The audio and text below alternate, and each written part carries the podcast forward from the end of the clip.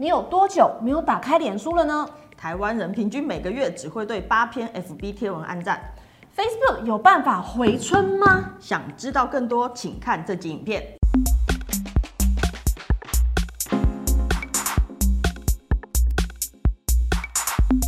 想了解更多社群行销趋势和操作手法，认识有潜力、值得投资的创作者，欢迎订阅我们的频道，追踪好社群影片哦。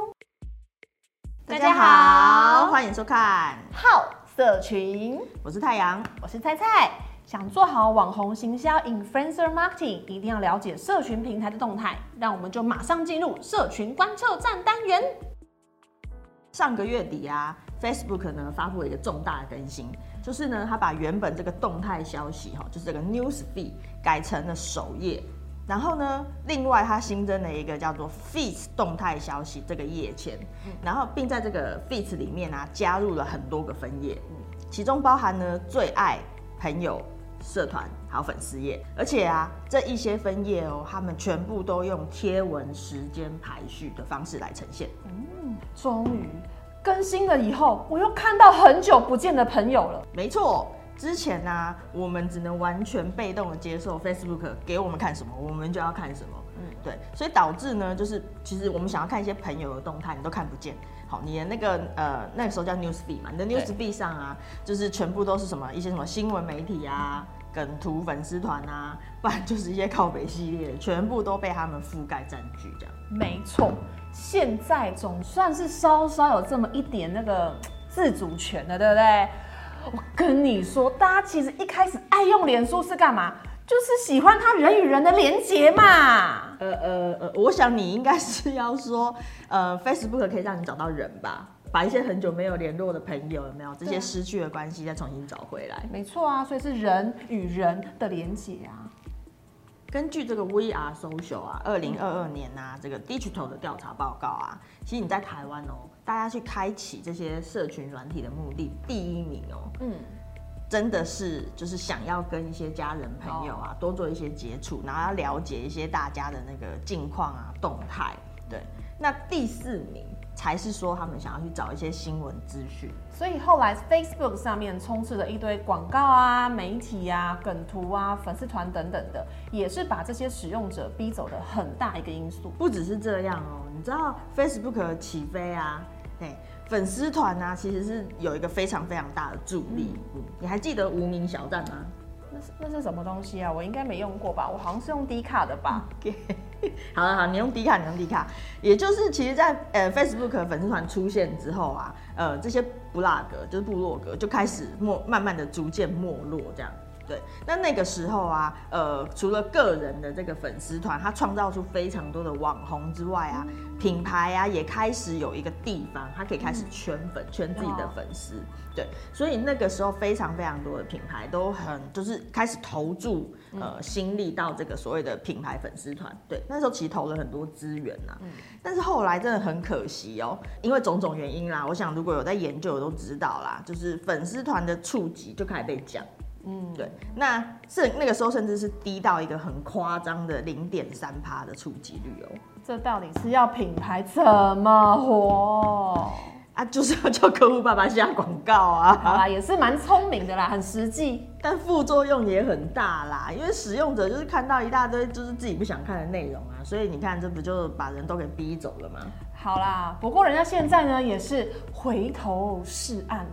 这一次更新的这些分页之中，哈，我们认为啊，最爱的这一个分页啊，其实对品牌来说是更重要的，哦，确实。因为每一个使用者啊，他其实可以储存到三十个最爱哦。哈，这样听起来 Facebook 有点小气耶，有点荡生哎，怎么可以只有三十个？我的爱很多哎。但换个角度想啦，嗯呃，只有三十个账号哈，在这个环境里面，它就会变得相对单纯嘛，竞争也少。确实，对，那所以它就会是一个品牌啊，可以把现有的这个粉丝转化成铁粉的一个很好的失力点，对吧？你知道过去我们制制作这些内容啊，都得要靠演算法推荐啊，偏偏它又不推荐，他就是要你花钱下广告嘛。哎、对对啦。那因为过往 Facebook 啊只有一个动态消息，就现在的首页啊，那时候叫 News Feed 嘛。对，那现在它是把原本的这个环境保留，然后呢，又再增加了新的一些环境，就是我们刚刚前面提到那些分页。嗯，对。那所以就是在这些分页里面呢，又让我们使用者啊可以开始决定说，哎，我自己想要看到什么，我想要去发现什么。对。那我觉得像这样子的一个出现哦，能不能够再次去改变大家的这个使用行为啊，是非常值得观察的一件事。那因应这一次 Facebook 的改版呢，品牌会有哪些机会点？我们也整理出来，要来跟客户爸爸们分享哦。一、培养忠实铁粉。嗯，品牌啊，应该要去引导自己的粉丝啊，或者是消费者啊，去把呃品牌的这个粉丝团啊，加到最爱的这个分页里面。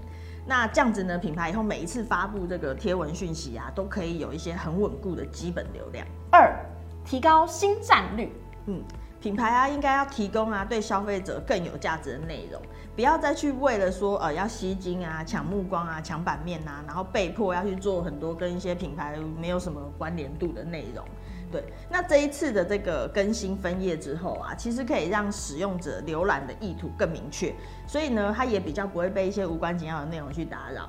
所以品牌啊，要持续提供这些实用的内容啊，就可以提升这个消费者的信任、好感或者是印象。那这样子呢，就更有机会促使这个转换发生哦。三小品牌也能出头天。对了，Facebook 呢重新就回到这个使用者的想要来出发哦，用分页和时间排序啊，去打造出一个更为平等的环境。所以啊，没有那么多广告预算的小品牌啊，也可以获得比较平等露出的一个机会。那我是觉得这这个时间可以好好把握。好，那接下来就让我们进入网红行销玩什么单元。好。哎，那既然我们今天都讲到了 Facebook 啊，那这一 part 我们也来聊一聊在 Facebook 上非常厉害的直播带货。哦，说到直播，这很多客户爸爸在问呢，因为现在疫情的关系嘛，大家都没有办法出门啊，那都跟我一样，只能干嘛？你知道吗？在家一直这样刷刷刷刷刷刷刷刷，一直买。所以社群上啊的这个导购促购啊，在这个期间其实就更蓬勃发展了，对啊。所以从疫情前啊到现在我们所谓的这个后疫情时代啊，社群上的这个导购促购的相关贴文还有连接啊，大概就成长了二到三倍。嘿，对。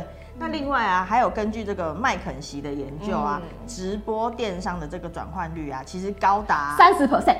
嗯，是，那是一般这个传统电商的十倍。好。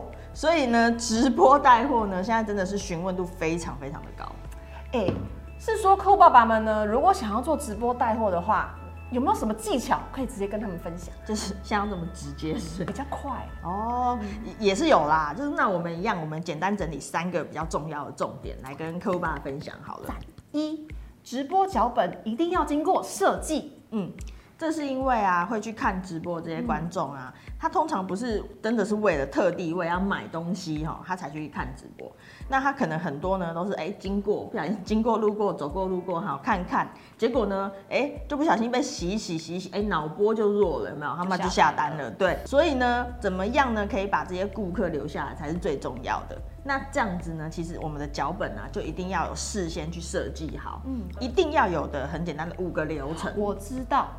就是拒客、优惠说明、试用说明、下单教学，还有 Q&A。哎，没错。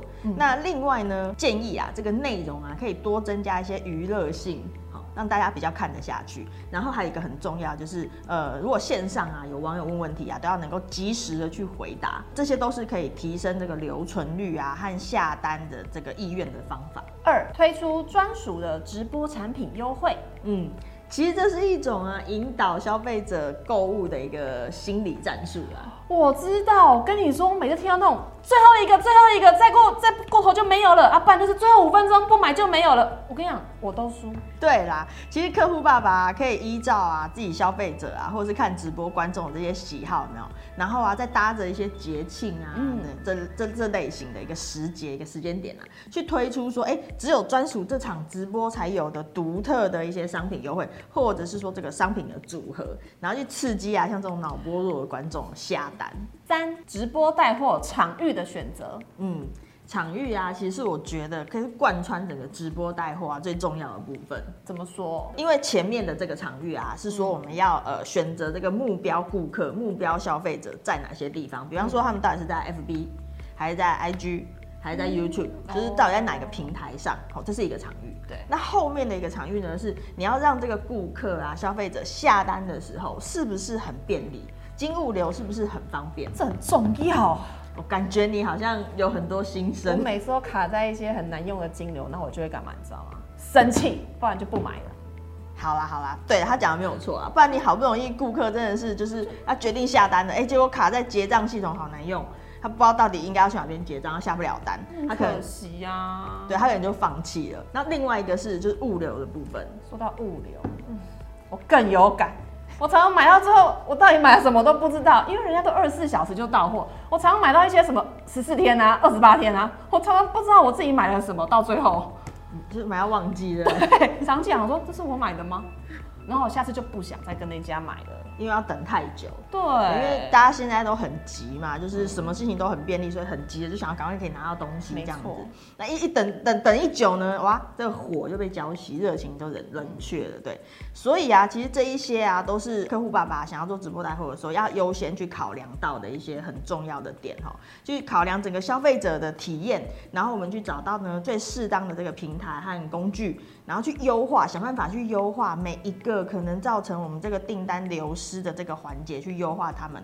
好，这些其实都非常非常重要。没错，我就是一个非常真实的使用者心声。好啦，直播带货呢，我们就先简单讲到这边。接下来呢，让我们进入创作者大搜密啊。这集我们是，哎、你你衣服怎么好像不太一样？啊，不就有人录完了之后跟我说他没有按到快门，重录啦。摄影师，你等下自己去跪哈。嗯，好啦，这集我们来看我们要介绍哪一位创作者哦，原来是这样。啊？我我是说，就是这集我们要介绍哪一位创作者、哎，对啊，原来是 John 啊。John 是一位居住在美国的空服员，主要以空服员的生活来拍摄影片哦，而且他很长啊，在分享那种他在国外的一些生活。他的影片呢，非常的生活化，而且很有趣。本身呢，还可以很不计形象的搞笑哦。你刚刚是说他住在哪里？美国啊，他住在美国嗯，啊，那这样客户爸爸要怎么找他合作？可以呀、他的影片吼，因为大多都分享国外的生活啊，一些好笑的事情嘛，吸引大批对航空业有憧憬或是很向往国外生活的一些网友们来看。就像我常常看完就会想说，我是不是如果住在美国的话，我现在是不是已经结婚啦、然后是等等等等，我们还没有拍完嘿，等一下再幻想哦哦哦，好啦好啦，我我是说哈，John 本身呢，影片的步调非常轻快，很幽默，可以呢很容易的就把产品啊置入到影片里面，而且它还可以针对产品拍特别的计划哦。那你业配呢，可塑性非常高。比方说呢，我们可以用不同台湾本地 KOL 的角度来去做一些合作，哪一些？